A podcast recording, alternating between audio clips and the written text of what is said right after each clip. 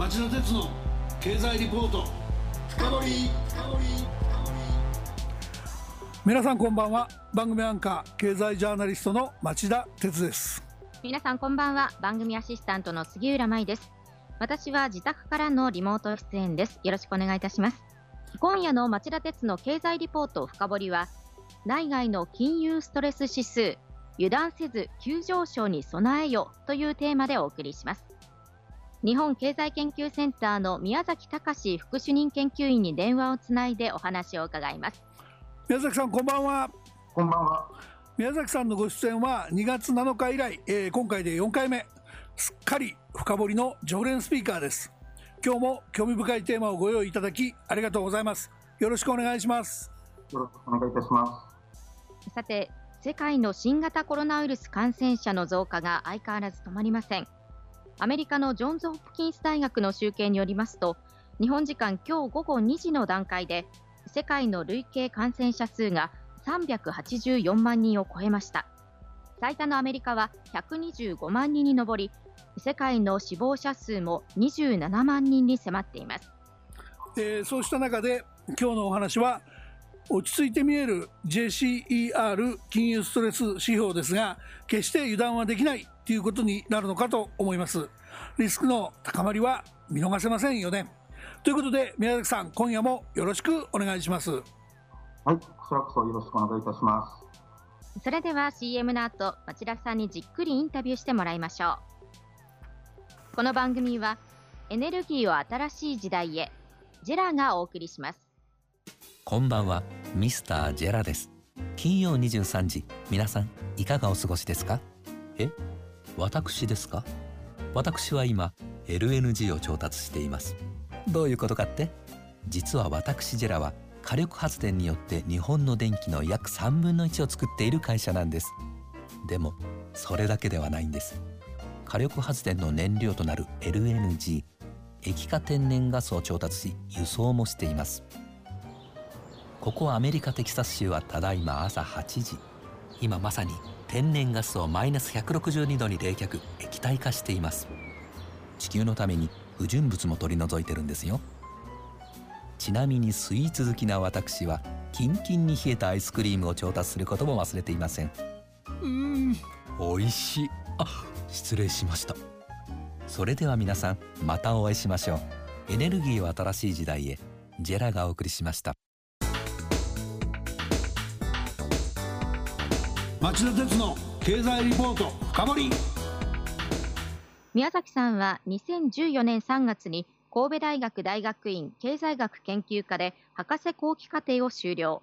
2015年5月日本経済研究センター研究本部に研究員として入社され2016年5月から現職を務めておられます。それでは早速伺っていきましょう宮崎さん、まず日本経済研究センターが4月から正式に公表を始めた JCER 金融ストレス指数とはどんなものなのか簡単にご説明いただけますか？はい、この指数はですね、金融システム全体が機能不全に陥り、実体経済にもマイナスの影響が生じる、いわゆる金融のシステミックリスクの高まりを捉える指標でございます。噛み砕いて言いますと、1990年代末の日本における金融システム不安ですとか、07年から08年の世界金融危機の再来を検知するための指標ということです。この指数はですね、0から1の間の値を取りまして、数値が大きいほど金融市場により強いストレスがかかっていることを意味します。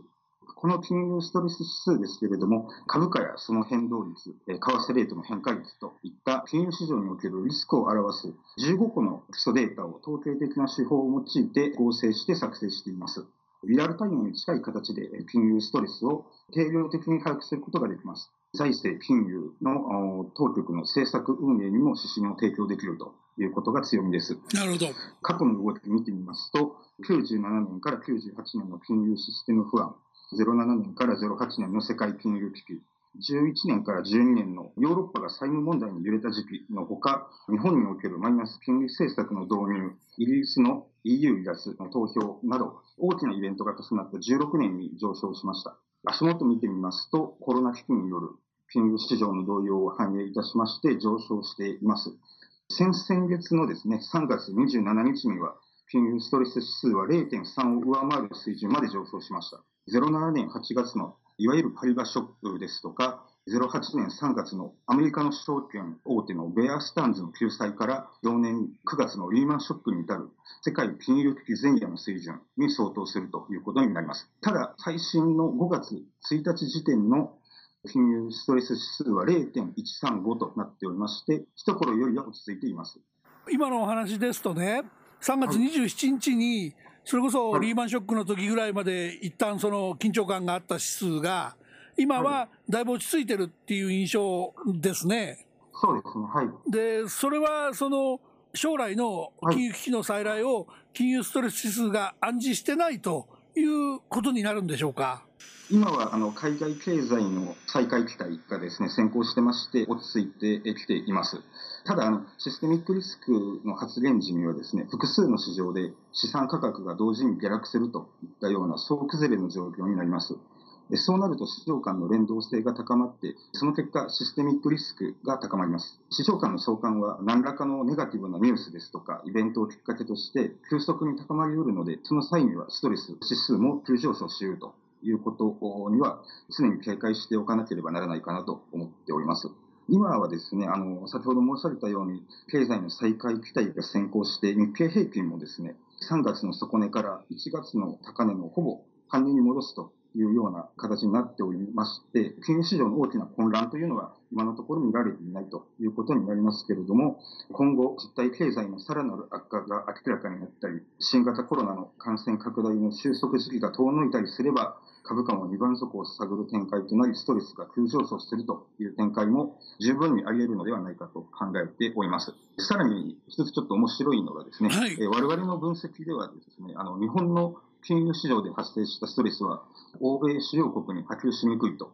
逆に欧米で生じたストレスというのは日本の金融市場に波及しやすいということが分析で確かめられております。なので、システミックリスクの高まりを早期に検知するということのためにはですね、日本国内だけでなく、アメリカを中心とした海外金融市場の動向も注意深く見ていく必要があるということです。あの今伺っていて、ちょっと感じたことを質問させていただきたいんですけども、はい、私、今、銀行の社外取締役なんかもやってまして、あの、はい、経済動向いろいろ見てるんですけども、あの、はい、実体経済自体はね、3月と比べるとむしろ深刻さがはっきりしてきて悪くなってると思うんだけども、このシステミックリスク指数というやつは、主にマーケットがどう感じてるかを見るので、マーケットが回復期待の方に触れているから、そっちを見てると。なので、マーケット心理がいつ変わるか、その表現ぶりには注目しておく必要があるよっていうようなニュアンスになってくるんでしょうか？まさにおっしゃる通りだと思いますね。はい。マーケットっていうのはやはりあの将来見通して価格付けがされますので、今、実体経済悪くても、いつかは回復するというのがある意味分かっていれば、それを先取りして株価が上昇したいということはありますので、町田さんのおっしゃった通りかなと思いますあ指数の性格がだいぶ分かってきました、あのそうすると、ですね、はい、先ほどの宮崎さんのあの補足の説明にありましたけど、海外のストレスが波及しやすいと。つまりその FRB や ECB など海外の中央銀行がその企業の資金繰り支援や金融市場の安定化のために異例の措置に次々と踏み出していてでそういうことを見て実体経済の停滞とか需の激減あるいは貯蔵能力の枯渇を背景としてその原油価格が急落しているっていうようなことをそれほど見てないと、もちろん見てるんでしょうけども、むしろそのそういう意味では海外のリスクはそっちよりも回復期待を見てるっていうふうに読めばいいんですかね？はい、おっしゃる通りですね。今は海外経済の回復期待というのが多分強く反映されていると思うんですけれども、まあ、それでもあのやはり海外市場を中心にリスクというのが消えていないと思います。なるほど。はい具体的に申し上げますとですね、あの、町田さん今おっしゃった通り、FRB ですね、米国の中央銀行はですね、投資的格から投機的格付けに格下げされた、いわゆるハイイールド債と言われるものの資産買い入れも対象に加えるということで資金供給しています。はい、しかし、あの、原油価格の急落でエネルギー企業ですとか産油国に対する信用リスクが高まっています。特にアメリカのシェール関連企業には信用力が低い企業っていうのが多くいるということで、もともと格付けの低いシェール関連企業は FRB の資産買い入れの対象外ということになっています。世界的な低金利の下で相対的に利回りが高い社債ですとか金融商品にマネーが流入していたんですけれども、今回の新型コロナの感染拡大で投資家が資金を引き上げ始めるが、企業は債務の借り換えですとか返済ができなくなって、債務不履行、いわゆるデフォルトに陥るリスクが高まります。実際に先月4月には原油価格の下落で、シェール開発の中堅企業が破綻したというニュースがありましたし、あるところではですね、シェール企業の半数以上が近いうちに破綻する懸念があるとも言われております。アメリカの地方銀行はシェール企業に融資していますので、債券が焦げつけば銀行に危機が飛び火するというような展開も考えられるかと思います。なるほど、あの念のためにもう一回伺いますが、通常ならば、その JCR の金融ストレス指数っていうのは、そのもっと下がってもいいはずだと。3月27日ほど高くない一時の危機が去ったと言っていても普通ならもっと下がっていいはずなのに今ご指摘いただいたアメリカのリスクヨーロッパのリスク原油のリスクなんかを踏まえると下がりきらないと。こういうふうに理解すればいいわけですね。もっと上がってもいいのではないかという。逆に、まあ、実体経済が回復するのではないかというふうに見られていますので、まあ、それを反映して金融ストレスの方が下がっているという感じですか、ね、まあその綱引きだけどやっぱりリスクを完全に捨て去ってるわけではないんで、下がりきることもないということですね。そうそうまあ、そうそういう理解でいいですか？わかりました、はい、それで海外の話はよく分かったんですが、日本国内の金融機関の金融システムリスクなんかはどうなんでしょうか？はい、政府系金融機関を見てみますと、融資申請がやはり殺到しておりまして、中小企業を中心とした資金繰り支援というのが強化されております。リーマンショック後を上回る申請が続いているということで、人手不足で審査が追いついていないということで、審査業務がボトルネックになっているというようなことかと思います。また、あの、大手企業を中心といたしまして、一定の範囲内でいつでも銀行から資金を引き出せる融資枠を求める、いわゆるコミットメントラインの設定が相次いでいます。3メガなんかどうですか？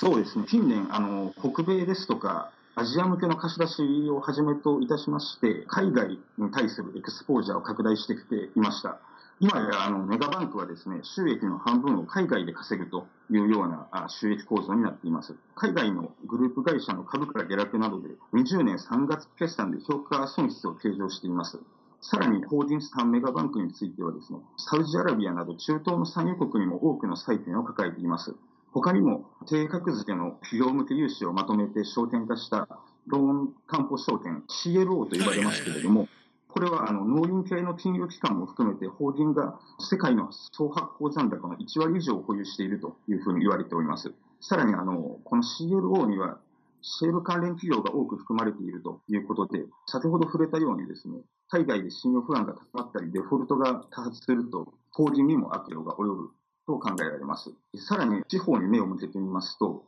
中小企業の資金繰りを支援しようと、地銀など地域金融機関は融資に積極的な姿勢を示しています。不良債権化のリスクですとか、予診コストの上昇といった懸念はありますけれども、低金利の長期化と人口の減少で厳しい収益環境に直面しているということで、あの地域金融機関はリスクを承知で動かざるを得ないとの背景があるかと思います。しかしあの、もし将来的な経営の再建が図られないままにですね、融資が実行されたとすれば、その多くはいずれ不良再建化する可能性が高いというふうに考えられます。もしあの不良債権が深刻化すれば、金融機関が連鎖的に破綻するといったような恐れもあるかというふうに考えております。そうですよね。はい。冒頭であの紹介したその金融ストレス指数なんですけれども、サブのインデックスとしてですね、銀行業の株価指数など、銀行セクターに関連する指標も含まれておりまして、株価が市場平均を下回って推移していることですとか、株価の変動率が高まっていることで、銀行セクターのストレスというものはですね、3月に入ってから08年の世界金融危機以来の高さに達しているということになっております。銀行業の株価が低迷しているというのはですね、今後、あの業績が悪化したり、あの不良債権が増加するということを見越して、すでに織り込んでいるというような可能性があるかと思います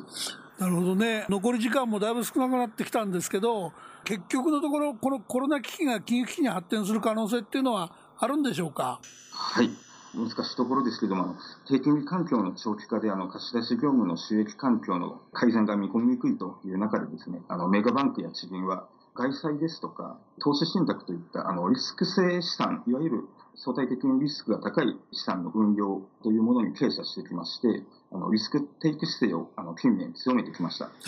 また特にあの地域金融機関は景気の悪化に対して脆弱と考えられる不動産賃貸業向けの貸し出しですとか低採算の融資というものを増やしてきました。コロナ危機の前から金融システムの中にはですね、リスクが蓄積されていたというふうに言えるかと思います。はい国内外であの信用不安が台頭してあのリスクマネーの巻き戻しというものが生じれば金融システム不安が再来する可能性はあるというふうに考えております。なるほど07年から08年の世界金融危機の時には、金融市場の混乱が実体経済の悪化を招くというふうな流れでしたけれども、今回のコロナ危機は先に実体経済が悪化して、それが金融市場に波及するという形になりました。先月4月に日銀がですね、金融システムレポートを公表しておりまして、こちらでも指摘されているところなんですけれども、今のところ国内の金融システムは全体としては安定性を維持しているというふうに評価できるかと思います。金融システムの健全性を維持するということは、単にそれ自身が持つ意義を超えて重要な意味を持つというふうに考えておりまして、というのもあの、銀行のバランスシートの既存ですとか、金融システム不安を伴う場合、そうでない場合よりも危機がより深刻になって、その後の回復にもより時間を要するということが、あの過去の研究で示されているからです。はい。最後に一言でお答えいただけるとありがたいんですが金融ストレス指数原則週1回更新されるってことなんだけど今後見ていく上で目安になるポイント何かありますか？はい、数字として表すとですね、ストレス指数が0.25を超えてくると、実体経済を下押しする悪影響が大きくなるということを示しています。